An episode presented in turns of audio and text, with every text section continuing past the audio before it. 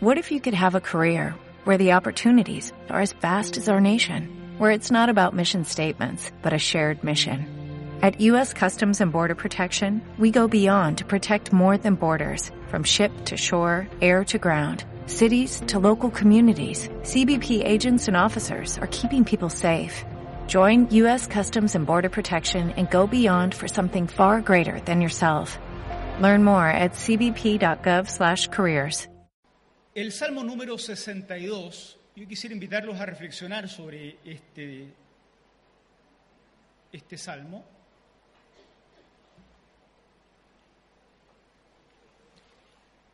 Lo leo y luego, ya, ya se ha leído, pero lo leo y luego lo vamos desmenuzando entre todos. En Dios solamente está acallada mi alma, de Él viene mi salvación. Él solamente es mi roca y mi salvación, es mi refugio, no resbalaré mucho. ¿Hasta cuándo maquinaréis contra un hombre? tratando todos vosotros de aplastarle, como pared desplomada y como cerca derribada, solamente consultan para arrojarle de su grandeza, aman la mentira, con su boca bendicen, pero maldicen en su corazón. Alma mía, en Dios solamente reposa, porque de Él es mi esperanza, Él solamente es mi roca y mi salvación es mi refugio, no resbalaré. En Dios está mi salvación y mi gloria, en Dios está mi roca fuerte y mi refugio. Esperad en Él en todo tiempo, oh pueblos, derramad delante de Él vuestro corazón. Dios es nuestro refugio. Por cierto, vanidad son los hijos de los hombres, mentira los hijos de varón pesándolos a todos igualmente en la balanza, serán menos que nada.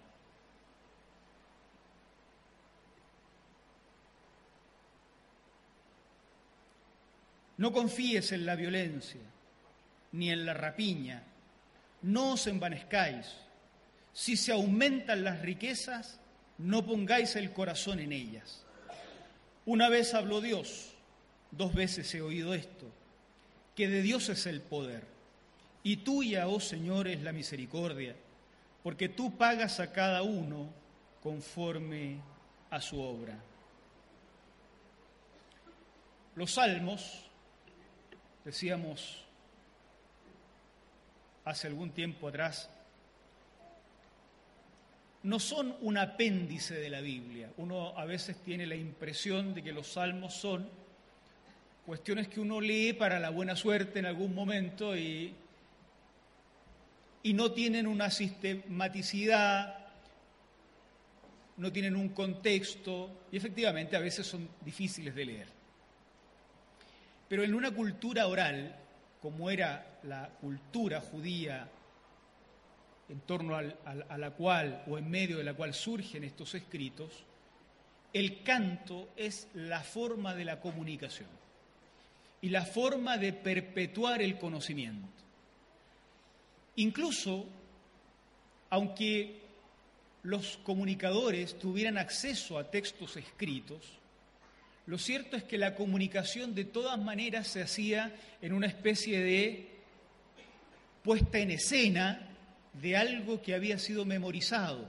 O sea, eventualmente una carta de Pablo se memorizaba y luego se transmitía oralmente en una representación de la misma. Los salmos también, porque en una cultura oral había una cierta sospecha sobre aquello que estaba escrito.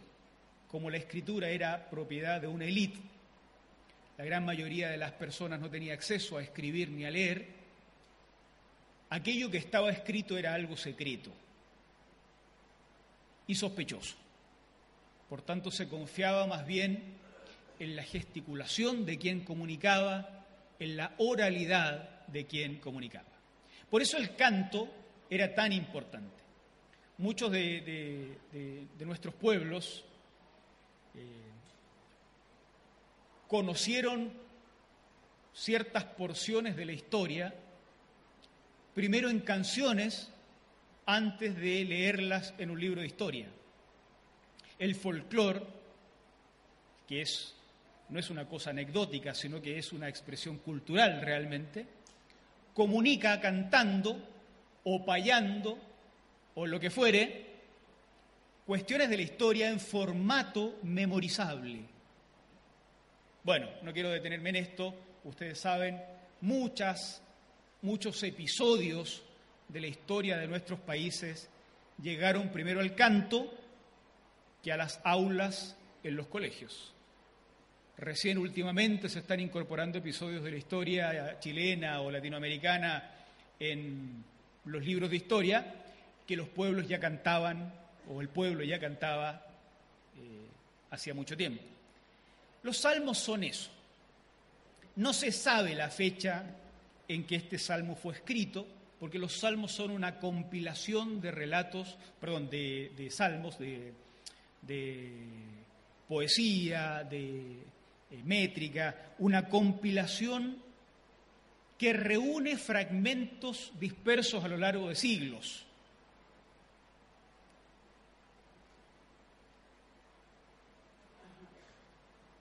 Entonces, no han sido incorporados en el Salterio, así se llama la colección completa de Salmos, el Salterio, no han sido incorporados en el Salterio acompañados de su contexto histórico. Así que muchos de los salmos no sabemos de quién está hablando, no sabemos quién es el enemigo, no sabemos quién es la víctima, no sabemos quiénes son los que lo persiguen, no sabemos. Y así, sin contexto, terminó este Salmo 62 integrado en el Salterio. Eso significa entre otras cosas, que el salmo es portador en sí mismo, libre del contexto histórico, es portador en sí mismo de un mensaje que se reconoce como mensaje universal. Digámoslo de otra forma, el salmo dice cosas que los lectores o cantores o auditores del mismo por siglos consideraron cosas propias. Cada vez que el salmo se cantó o se leyó o alguien lo escuchó, comunicó algo que lo volvía a ser legítimo en el nuevo contexto. Y aquí estamos en el rincón más remoto del planeta, en Chile, leyendo de nuevo el Salmo 62 y van a descubrir o vamos a descubrir que sigue siendo legítimo para nosotros. Esa es la característica también de la palabra de Dios. De lo que se trata es de la fragilidad humana, de la condición de transitoriedad del ser humano en este mundo, de la fragilidad de quien sabe que en el mismo planeta hay otros tan poderosos que pueden hacer así y hacernos desaparecer a todos.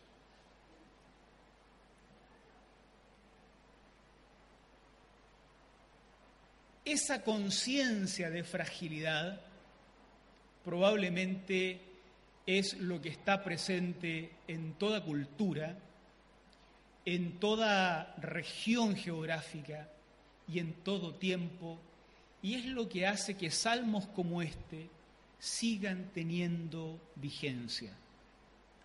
Vamos a descubrir cómo él, él describe a sus enemigos poderosos. Pero nosotros, hoy, en este rincón del mundo, digo, también percibimos gente muy poderosa. Hoy día uno es muy consciente que alguien, bueno, más allá del debate de, quién tiene el botón más real de estos dos líderes mundiales que todos conocemos, ¿no?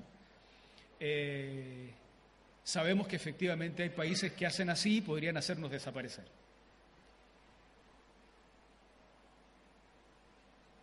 Pero también hay conglomerados que hacen así y podrían destruir una economía completa. Hay personas que hacen así y podrían movilizar sistemas de justicia completo. Hay culturas que podrían desaparecer a la voz de ciertos líderes mundiales países que podrían ser anexados. La fragilidad es parte constitutiva de lo que es el ser humano y de la autocomprensión del ser humano. Más temprano que tarde todo ser humano se enfrenta a lo frágil que es, socialmente, políticamente, económicamente, hasta biológicamente. Es interesante, me tocó vivir en un país de clima mucho más tropical que el nuestro, aunque ya uno no sabe cómo están las cosas, ¿no? Cada vez estamos más tropicales con el clima, ¿no? Este, y me tocó vivir y hubo un brote de dengue. El chileno típico no está acostumbrado, yo soy el chileno típico, no está acostumbrado al dengue. La cordillera, el desierto, siempre nos han protegido. Los que somos del sur, el frío también nos protege otro poco. Y entonces la cuestión era tan radical que tú tenías la sensación de que salías al parque y podrías morirte esa semana porque te contagiaste, te picó un bichito y listo. Se acabó.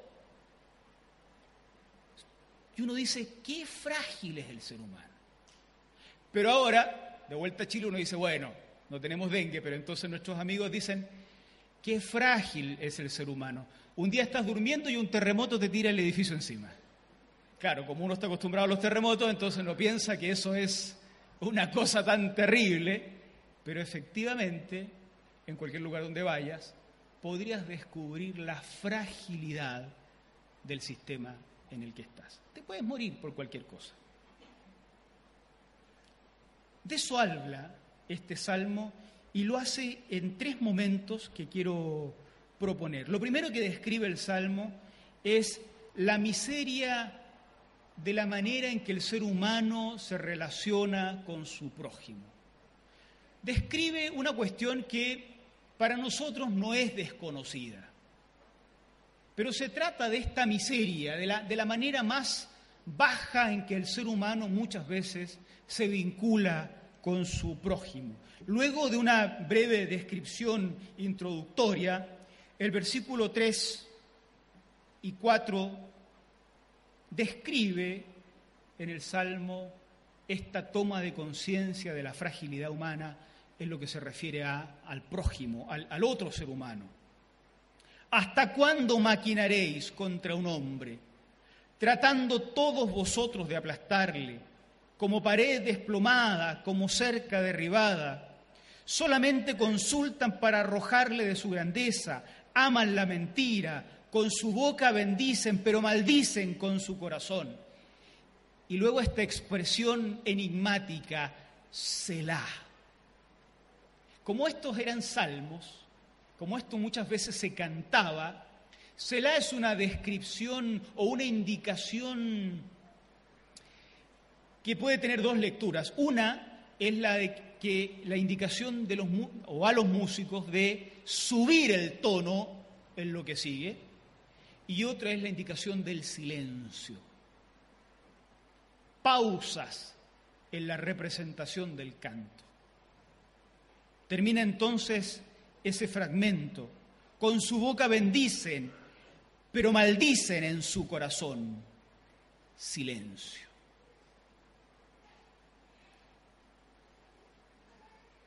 Ha descrito la miseria humana deseo de destrucción del prójimo, complot, opresión, envidia, quieren arrojarle de la grandeza, mentira, falsedad, bendicen con la boca, maldicen con el corazón. A esto se enfrenta el salmista. Esto es el punto desde donde arranca su reflexión de su condición de indefensión. Contra él complotan poderosos, se reúnen en torno a él personas de las cuales no puede defenderse. Imaginemos a los pueblos antiguos rodeados de ejércitos enemigos. La derrota es segura. Tenemos palos y piedras y del otro lado tienen armas de última tecnología. Se reúnen para destruir a un simple mortal. esa sensación de indefensión se repite a lo largo de la historia. Se repite entre los países. Hay países que viven en permanente conciencia y temor de ser invadidos. Hay economías que están en permanente alerta de ser completamente absorbidas. Hay presupuestos familiares en permanente conciencia de ser insuficientes. Vivir al borde de la aniquilación, al borde de la destrucción, al borde de ser eh, consumido, genera frecuentemente estos estados de depresión, estos estados de eh, conciencia, de no tener el poder para gobernar mi propia existencia, mi propia vida. Lo que describe el salmista no nos es ajeno. La envidia, el deseo de destrucción, la confabulación, el complot para destruir, el acuerdo de otros para humillar y hacer caer, se evidencia en todos los niveles y en todas las estructuras de nuestra sociedad. Frecuentemente se escucha incluso en el plano familiar las envidias, las palabras falsas, el saludo de bendición y el corazón ocultando odio. También en las iglesias, también en los países, también en las ciudades, también en los trabajos. Por eso tal vez el Salmo ha durado por tantos siglos, porque sigue reflejando esa miseria del ser humano. Por un lado, la de hacer del prójimo un enemigo contra el cual, el cual complotar, porque o está en grandeza, o hacer del enemigo, o hacer del prójimo un enemigo que complota contra mí, porque uno está en grandeza.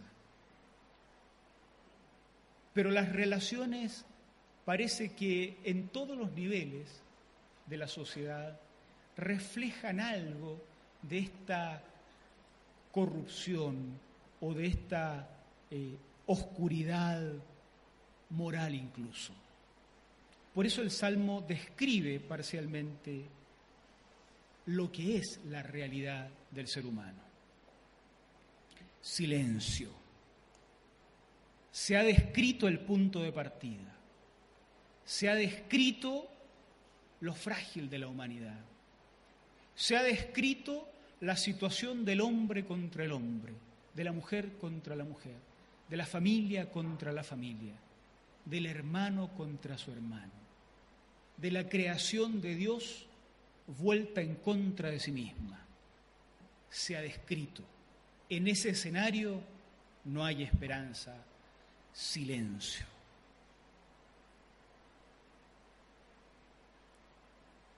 Alma mía, en Dios solamente reposa, porque de Él es mi esperanza. Él solamente es mi roca y mi salvación. Es mi refugio, no resbalaré. En Dios está mi salvación y mi gloria. En Dios está mi roca fuerte y mi refugio. Esperad en Él en todo tiempo, pueblos. Derramad delante de Él vuestro corazón. Dios es nuestro refugio. Silencio. Introdujo la miseria humana. Se hace silencio en la congregación la voz de los cantores prorrumpe, ahora ya no hablando de la miseria humana, sino hablando de la grandeza de Dios. Este es el segundo momento de esto que podría ser una, una ópera prima. Hablar ahora de la conciencia de quién es Dios. Dios es mi roca. Si hay algo de lo que debiera agarrarme cuando el huracán pasa, es de esta roca que no se va a mover. Si hay algo en lo que debiera anclar la barca en la tempestad, es en esta roca que no se va a mover. Él es la salvación. Él es el refugio. Él es mi salvación y Dios es mi gloria. Si antes describe la miseria humana en términos de cómo la rapiña campea, la destrucción campea, y por tanto de todo lo que se observa no hay nada de lo que pueda yo sostenerme en los momentos de angustia, luego del silencio presenta aquello de lo que sí uno puede sostenerse, Dios. La conciencia de quién es Dios va haciendo que las cosas vuelvan a su sitio. En medio de un desierto rodeado de quienes de animales que quieren consumirnos, no hay dónde mirar. No hay dónde encontrar el apoyo, la salvación, el refugio. Parece que todo está perdido. Un silencio rodea todo. Lo envuelve todo. La salvación no estaba en lo que nuestros ojos podrían simplemente observar. La salvación estaba en Dios, quien es roca, así es descrito, refugio, salvación y gloria. De la conciencia de Dios, el salmista regresa a la conciencia de la fragilidad humana. Por cierto, vanidad son los hijos de los hombres, mentira los hijos de varón. Pesándolos a todos igualmente en la balanza, serán menos que nada. No confíes en la violencia ni en la rapiña. No os envanezcáis. Si aumentan las riquezas, no pongáis el corazón en ellas. Porque la amenaza abundante que me obliga a mirar dónde encuentro salida, la ausencia de salida, me hace pensar que tal vez sí sea posible encontrar salvación en algún lugar cercano. El salmista parece que quiere destruir cualquier ayuda falsa. Los hijos de los hombres son vanidad, los hijos de los hombres son mentira. Si los pusiéramos en una balanza, esta tiene una versión criolla, esta expresión, pesa menos, ¿cómo dice el resto del dicho? que un paquete de cabritas. Esa es la expresión criolla de este texto. Pesándolos a todos en la balanza serán menos que nada. Todo el apoyo que pueda llegar del ser humano no tiene peso. Bueno, confiemos en la violencia entonces. Porque la violencia tiende a solucionar algunos problemas. Conflictos económicos entre países han intentado ser solucionados con violencia. Así funciona el mundo. Los más grandes les pegan a los más chicos. No confíes en la violencia. Bueno, entonces robemos, porque si todos roban, robemos también. No seamos tontos. No confíes en la rapiña dice el salmista. No os envanezcáis. Si se aumentan las riquezas, no pongáis el corazón en ellas. En otras palabras,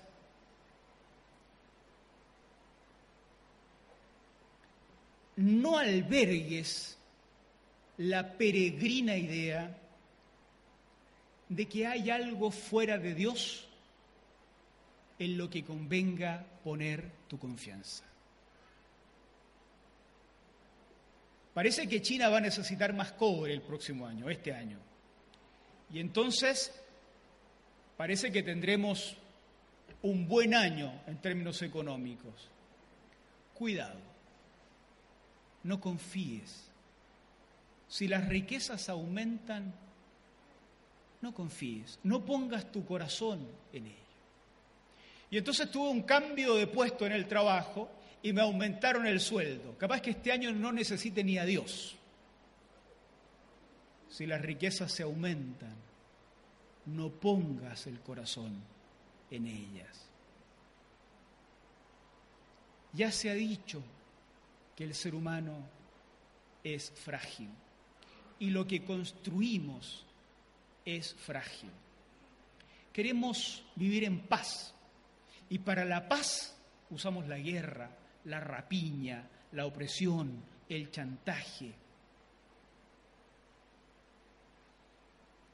Todas esas, queridos, son las múltiples formas en que la sociedad, los países, las familias, los cristianos, hemos desplazado a Dios y hemos puesto otras cosas como objeto de confianza. Nuestro nuevo trabajo, nuestro título universitario, nuestro apellido, que en Chile son cosas tan relevantes, ¿no? Nuestro aumento de sueldo, el trabajo en la buena empresa, un buen negocio en el matrimonio. No, esas, esas cosas no. Múltiples maneras de desplazar a Dios del centro. El salmista nos recuerda. En Dios solamente reposa. De Él es mi esperanza. Él solamente es mi roca y mi salvación. Es mi refugio y no resbalaré. No hay futuro cuando la confianza no se pone en Dios. Los hombres son vanidad, son mentira. Cuando se les pesa, no pesan nada. De ahí la torpeza de poner la confianza en lo perecedero y no en el Señor. Queremos construir familias, queremos construir sociedad, queremos construir un sistema educativo mejor, más justo, pero de mejor calidad, Queremos construir política de mejor calidad. Queremos construir un sistema policial de mejor calidad. Queremos construir iglesia de mejor calidad. Queremos hacer familias mucho más plenas. Bien, perfecto. Pongan en el centro a Dios. Porque si Él está desplazado, otra cosa va a ocupar su lugar. Y eso que ocupe el lugar de Dios es frágil necesariamente frágil, condenado a la destrucción, se consumirá tarde o temprano. Si es el dinero, aquello en lo que fundo mi matrimonio, si son los futuros viajes, si es la proyección del paseo juntos, si la boda se confunde con el matrimonio y Cristo no está en el centro de esa vida en pareja, de esa familia, de ese proyecto empresarial, de esa iglesia. La destrucción es el futuro seguro, porque solo lo que está anclado y refugiado en Dios dura. Comenzamos a perder el temor de Dios cuando ponemos nuestra confianza en lo perecedero. Pablo tenía razón Recuerdan al apóstol Pablo, ¿no?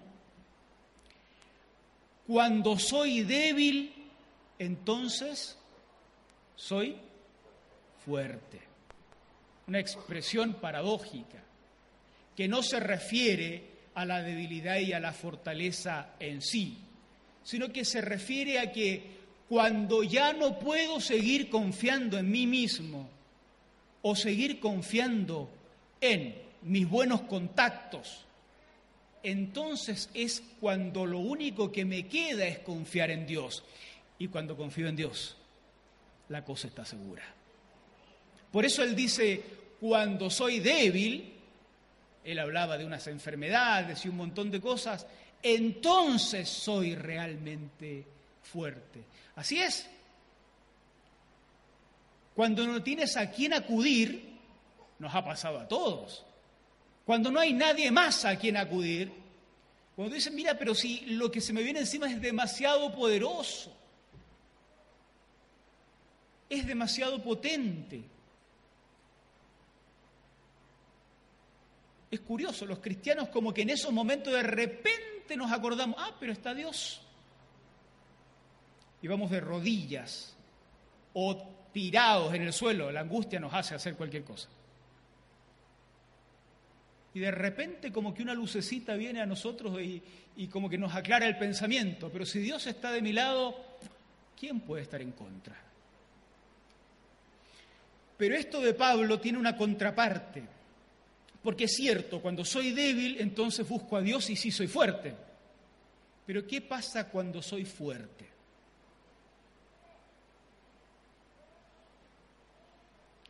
Cuando yo sí puedo confiar en mi dinero, cuando yo sí puedo confiar en mis contactos, cuando yo sí soy el que está en posición de ejercer violencia, cuando yo sí soy el que tiene los negocios funcionando bien, eh, de mí depende echar, sacar, despedir, mandar, gritar, humillar,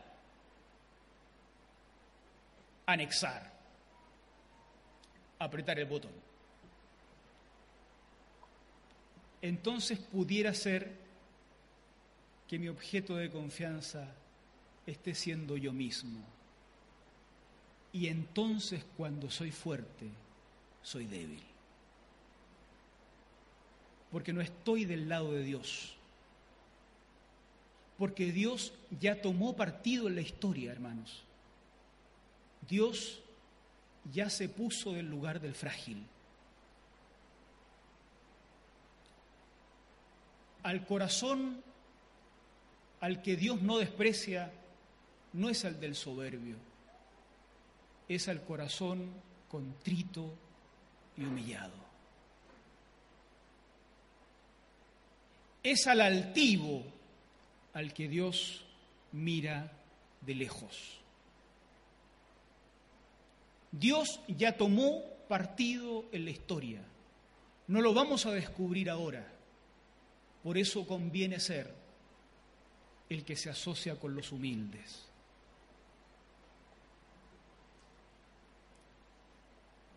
El Salmo nos habla de ubicar en su justa dimensión a Dios.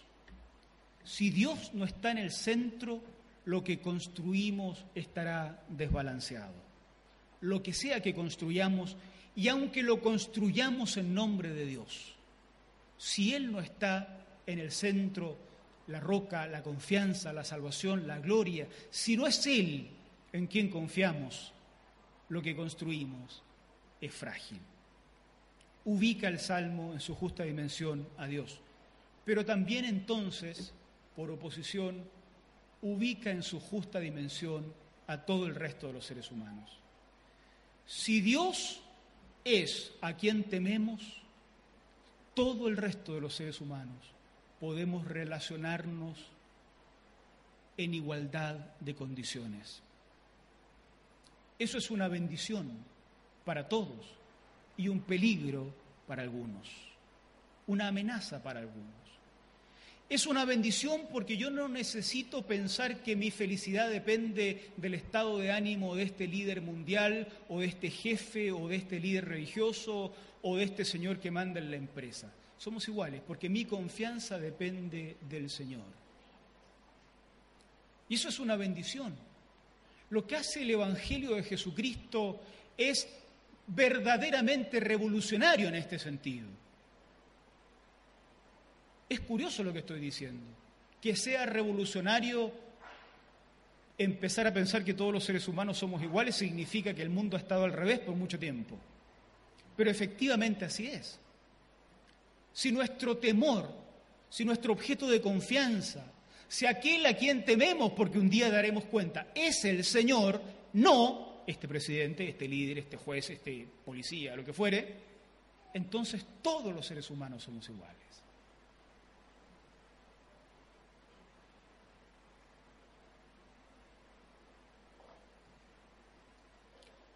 Pero también es una amenaza para algunos la otra cara de la misma moneda. Porque los que temen al Señor son inchantajeables. No sé si existe la palabra, pero la inventamos si no existe, ¿no? Esto es la posmodernidad. Uno puede inventar palabras.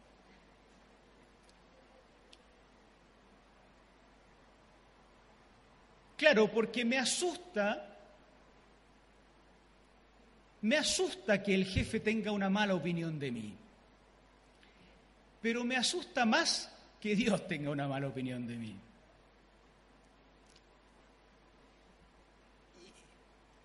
No me gusta perderme el regalo a la popularidad de fin de año, pero le tengo más miedo a que Dios me repruebe por no ser fiel a Él. Y entonces ubicamos a Dios en su justo lugar, en el centro de todo, y todo el resto empieza a ubicarse en los lugares secundarios. Si no te sometes a tales leyes injustas, entonces vas a perder estos beneficios. Sí, me asusta perderme los beneficios, pero más me asusta dar un día cuentas a Dios y no ser hallado fiel. Y como son inchantajeables, los cristianos empiezan a ser peligrosos para el sistema, para la sociedad. A Jesús lo asesinaron, a muchos cristianos los han asesinado. En América Latina tenemos un listado de hombres y mujeres que han muerto asesinados por jugársela del mismo lado en que se la jugó Jesucristo, por ser inchantajeables, por saber con mucha claridad a quién conviene temer, con quién conviene estar bien en la vida y con quién no importa tanto. Las personas que temen al Señor son finalmente personas que hacen el bien, no porque una ley se los mande, no porque hay algo escrito que los empuje, sino porque quieren hacer lo que es la voluntad de Dios hacer. Les preocupa la benevolencia y el favor de Dios. ¿En quién confiamos, hermanos y hermanas? ¿En quién confiamos? ¿A quién tememos? ¿Quién está? ¿Quién es nuestro principal interlocutor? ¿Con quién dialogaremos respecto de los nuevos proyectos vitales que tenemos durante este 2018. ¿Con quién? ¿Quién será nuestra roca, nuestro refugio? ¿A quién correremos ante la amenaza sino al Señor? ¿En quién nos esconderemos frente a los gigantes contra los que luchamos como David? ¿Se acuerdan? Correremos al Señor. ¿A quién pediremos defensa? Le pediremos al Señor. ¿A quién le contaremos que otros hermanos, amigos o seres humanos cualquiera nos amenazan? Le contaremos al Señor. Porque Él es nuestro refugio, porque Él es nuestra gloria, porque Él es nuestra salvación, porque solo en Él la confianza es una confianza sensata y porque toda otra confianza es necesariamente frágil, porque el ser humano es frágil.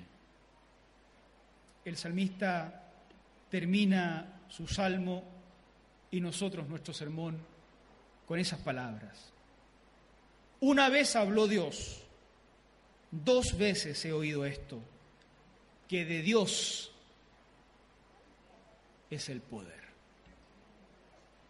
Qué bueno recordarlo en estos tiempos. De Dios es el poder.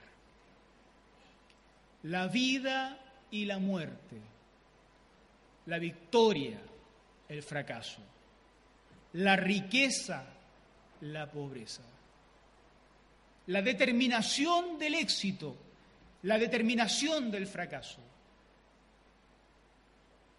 Todo, todo, todo eso está en manos de Dios. Los escritores del Nuevo Testamento tienen razón al confiar en Dios toda su vida. Si vivimos, para Él vivimos. Y si morimos, para Él morimos. Porque la vida y la muerte tienen el mismo dueño, Dios.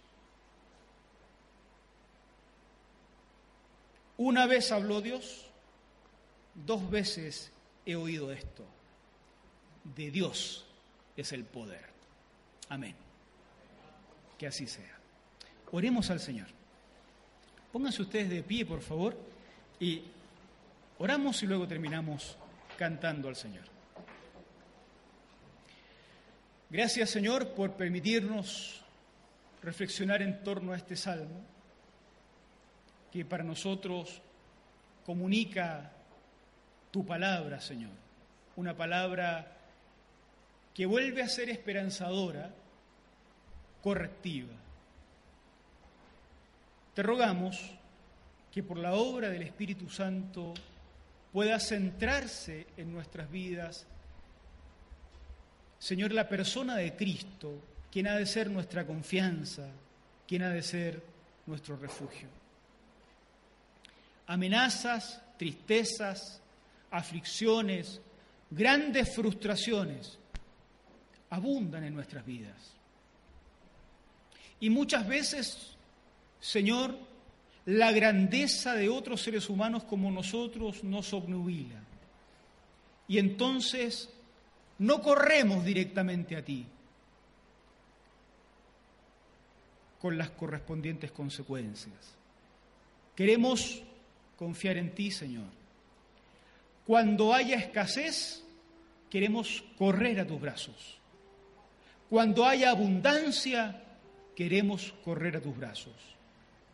Cuando abunde o escasee, nosotros queremos confiar en ti. Siempre, Señor. Cuando estemos en posición de grandeza o de menoscabo, queremos ser de los que confían en ti. Cuando estemos en posición de desechar o ser desechados, queremos confiar en ti. Cuando estemos construyendo nuestra vida o viviendo una vida ya construida, queremos confiar en ti. Ocupa el centro de nuestra vida y danos ese gozo que promete, prometes a quienes en ti confían. Confesamos con el salmista, Señor, que tuyo es el poder En nombre de Jesús. Amén. What if you could have a career where the opportunities are as vast as our nation, where it's not about mission statements, but a shared mission? At U.S. Customs and Border Protection, we go beyond to protect more than borders, from ship to shore, air to ground, cities to local communities. CBP agents and officers are keeping people safe. Join U.S. Customs and Border Protection and go beyond for something far greater than yourself. Learn more at cbp.gov/careers.